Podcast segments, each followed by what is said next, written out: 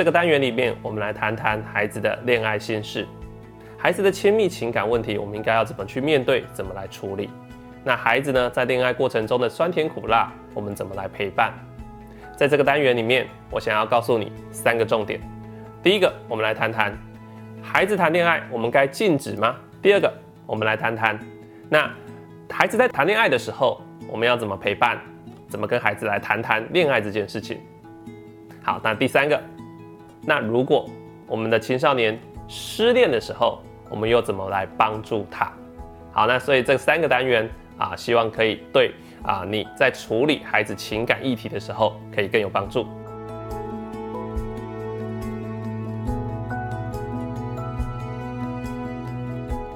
很多的老师或家长都会担心青少年孩子谈恋爱的话题。我在很多的场合，有很多的老师或家长都会问我类似的问题。他们告诉我说啊，班上啊有同学谈恋爱了，或者有家长告诉我说，诶，他发现他的女儿，诶，最近怪怪的啊，打听之下才知道孩子谈恋爱了。那他们呢啊，觉得有点担心，就来问我说，老师，那我应该要呃让他知道我知道了吗？或者我应该要禁止，还是我要呃呃鼓励呢？事实上，我千篇一律，我大概的答案都是不要禁止。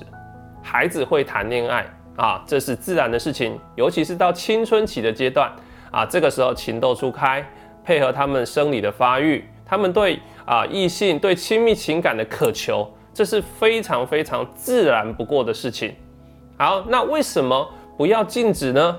因为你越禁止，他可能就会越想要去尝试做这件事情。那我知道，大人会想禁止的原因，可能是担心第一个，可能孩子还不懂，所以他们会做出一些逾矩的事情啊，或者就过早发生的性行为，或者呢就不小心成了小爸爸、小妈妈了。好，这个是我们最应该是最担心的事情啊，孩子会因此而受到伤害。那还有一些你会担心的事情是，那万一孩子因为谈恋爱而影响课业，影响到其他生活的面向怎么办？好，那我要说的事情是，禁止这件事啊，你是禁不了的。为什么你禁不了？因为你越禁止，他越要尝试，他就偷偷的谈。那偷偷的谈，没有人能够在旁边好好的指导他，陪伴他。他遇到困难，他又不敢跟大人讲，所以当遇到发生事情的时候。可能你是最后一个知道的哦，所以我们会希望呢，当师长的，我们可以保持一个开放的态度，不是要你鼓励孩子谈恋爱，不是不是啊，那你不用反对，你是保持开放的态度，很开明的。当孩子呢啊谈恋爱的青少年谈恋爱的，那你就把它视为是一个正常的事情，然后你可以呢让孩子愿意和你分享他在恋爱中发生的事情。他越愿意跟你分享，越能够跟你开诚布公，他你就会知道的越多，了解的越多，你才会有机会跟他提醒一些事情。那也同时，当孩子在恋爱中遇到的一些困难的时候，他才会找你来啊讨论。那不论在国内外，其实都有专家研究，呃也呃专家学者研究都有发现。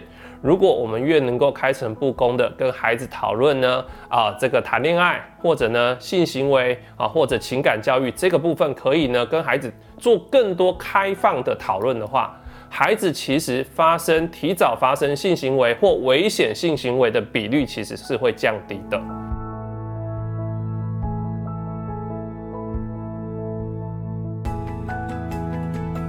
第二个部分，我们就来谈谈。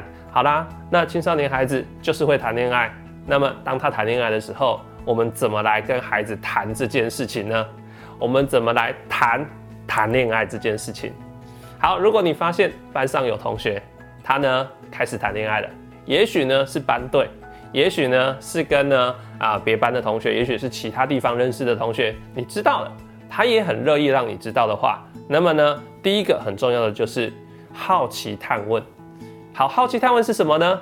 就是呢，就只是很好奇的想知道一些，不批评、不否定，也不讲道理啊。你可以试着问他说：“哎，那你们交往多久啦？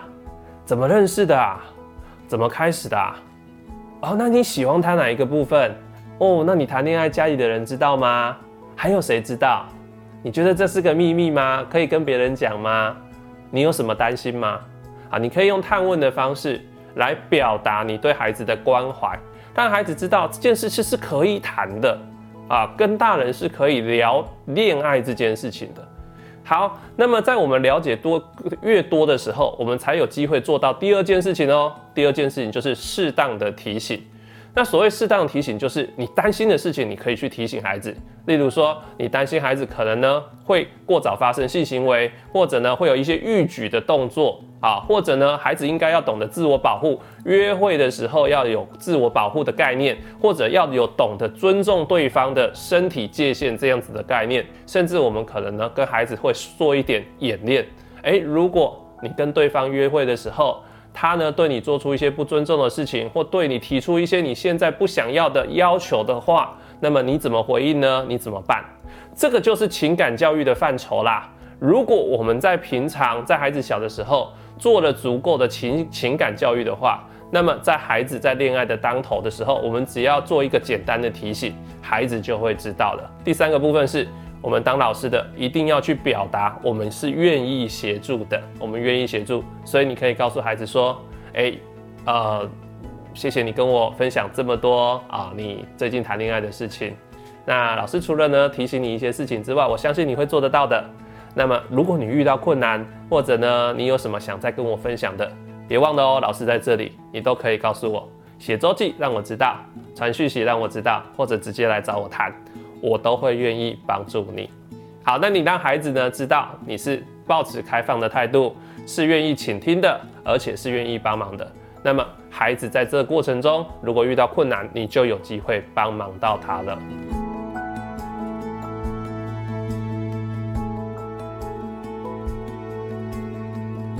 那第三个部分，我们来谈谈，如果青少年他失恋了怎么办？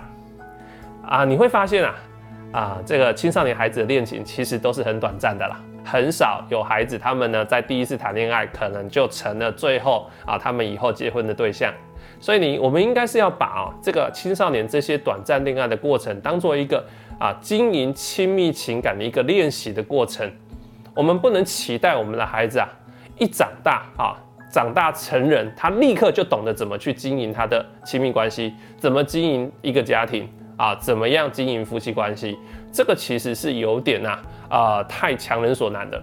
那如果在小的时候能够有这样练习的机会，而且是在他信任的大人在陪伴之下、指导之下，啊，能够帮助他的话，那那当然是会最好的。好，那既然会失会恋爱，那就会失恋哦。那失恋事实上是一个非常大的失落。所谓的失落，就是本来是我的东西被剥夺了，啊，本来是我的东西被破。啊，拆散了，这就是失落。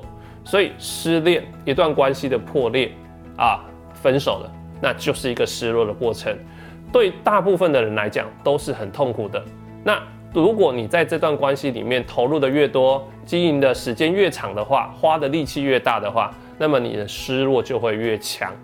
那很多的大人在遇到孩子失恋的时候，常常都会用一些无效的方式来安慰孩子，例如说。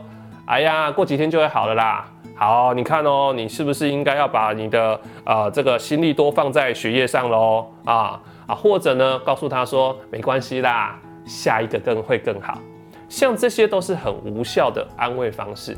你要知道，失恋是一段历程，失落的过程呢是需要慢慢走过来的。所以，我们当老师的哈，如果你愿意帮助孩子的话，来第一个，请听就好，请听就好，听听孩子怎么说。听听孩子的想法，听听孩子的感受，不指责，不说不不说教啊，也不批评，也不否定啊，你就是听，这是最好的关怀。好，那第二个呢？当孩子如果愿意多你多说一些什么的时候，就可以慢慢引导孩子。你从这个失恋或是这段恋爱的过程中，你学到什么？有一句话说得好啊，人生啊，不是得到就是学到。如果我在这段失恋的过程里面，啊，我如果这段恋爱过程面我失去了，我没有得到，那么我学到什么呢？我们可以引导孩子来思考这件事情。好，那第三个是失恋啊，因为是重大的一个啊心里面的一个可能是一个创伤，所以我们还是要留意一下孩子的身心状况怎么样。例如说，他会不会有出现忧郁情绪、焦躁难耐，饮食的部分有没有饮食失调的问题，睡眠的状况怎么样？还有他身心功能怎么样维持，能不能维持得住？那如果呢？啊，发现孩子的身心状况非常严重啊，非常大的问题，甚至出现危机状况的话，那么我们就应该要赶快转接资源，请呢身旁的其他的资源一起来协助啊，孩子来走过这段失恋的危机时期。青少年阶段啊，正是情窦初开的时候啊，很多的青少年在这个时候都会想要尝试啊经营亲密关系，想要谈恋爱，这是非常正常的事情。那么，呃，我们不可能等到孩子啊。长大成人要结婚的时候，才开始学习如何呢经营亲密关系。他们在小的时候，我们就可以慢慢的来帮助他，然后呢多做一点情感教育。那在孩子呢要谈恋爱的时候，我们呢也希望孩子是可以开诚布公的，可以愿意跟我们分享。所以，我们保持着一个开明、开放的态度啊，然后呢不去阻止，也不去呢否定的一个态度。但是我们懂得，我们会去适时的关心跟提醒，让孩子呢。啊，可以在遇到困难的时候愿意跟我们分享，那这就是最重要的事情，你也才能在孩子啊关键的时刻帮助得到孩子。